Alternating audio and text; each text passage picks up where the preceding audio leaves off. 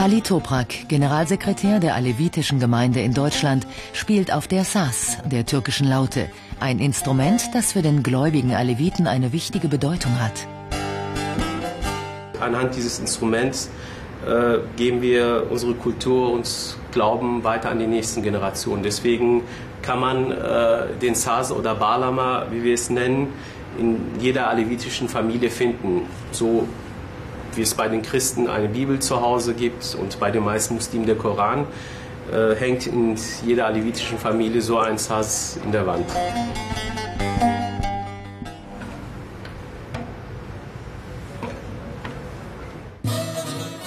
1969 in Ankara geboren, kam Ali Toprak mit zwei Jahren nach Deutschland. Erst lebte die Familie in Hamburg. Dann zog sie nach Recklinghausen in das nördliche Ruhrgebiet. Hier wuchs der junge Ali auf und besuchte die Schule bis zum Abitur. Sein Vater ist Lehrer. Die Mutter kümmert sich um die Familie. Ciao. Herzlich willkommen. Danke. Wie geht's? Gut, lange nicht mehr gesehen. Ja, stimmt. Ich war ja auch im Urlaub. Ja. Später studiert Ali Toprak Jura in der Stadt Münster.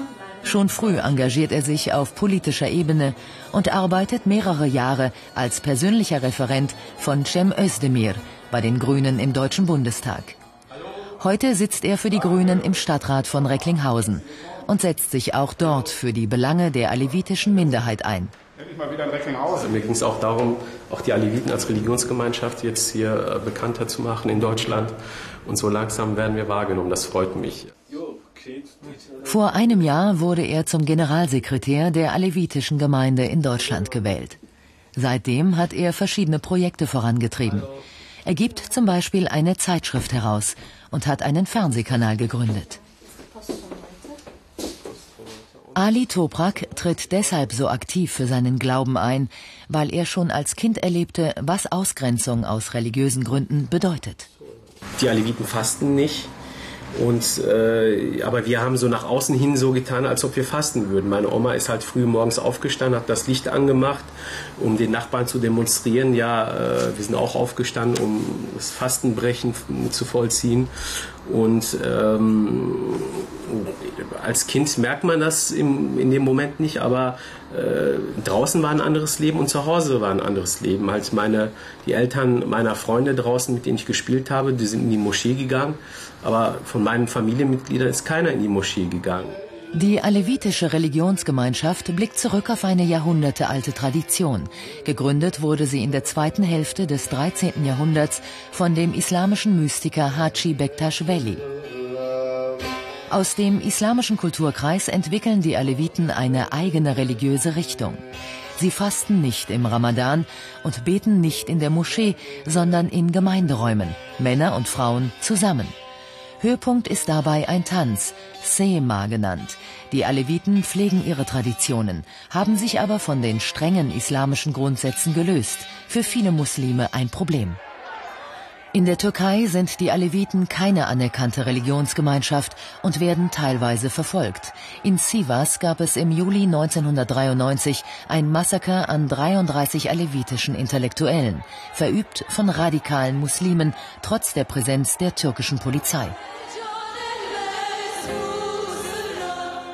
Zum Jahrestag des Massakers gedenken die Aleviten dieser Toten, sowie in diesem Juli während einer großen Feier in der Köln Arena.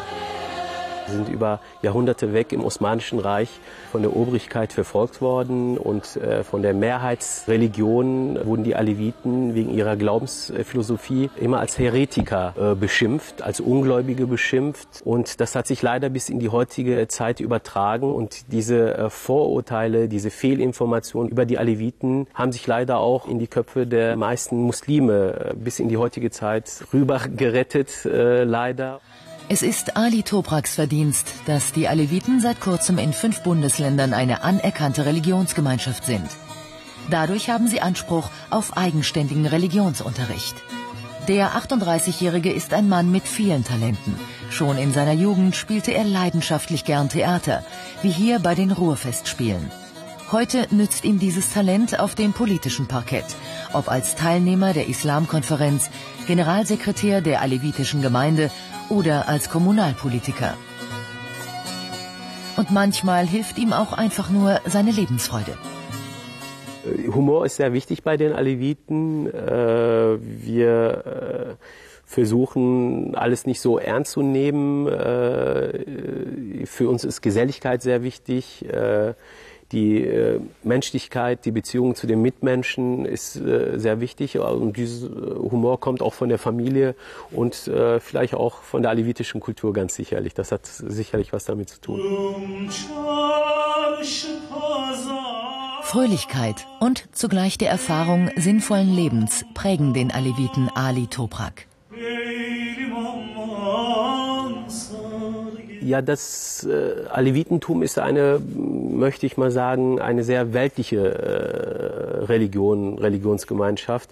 Äh, wir leben für diesseits und nicht für jenseits. Äh, und äh, wir glauben auch nicht an einen äh, Himmel und Hölle, sondern wir sagen, sowohl Himmel als auch die Hölle ist auf Erden.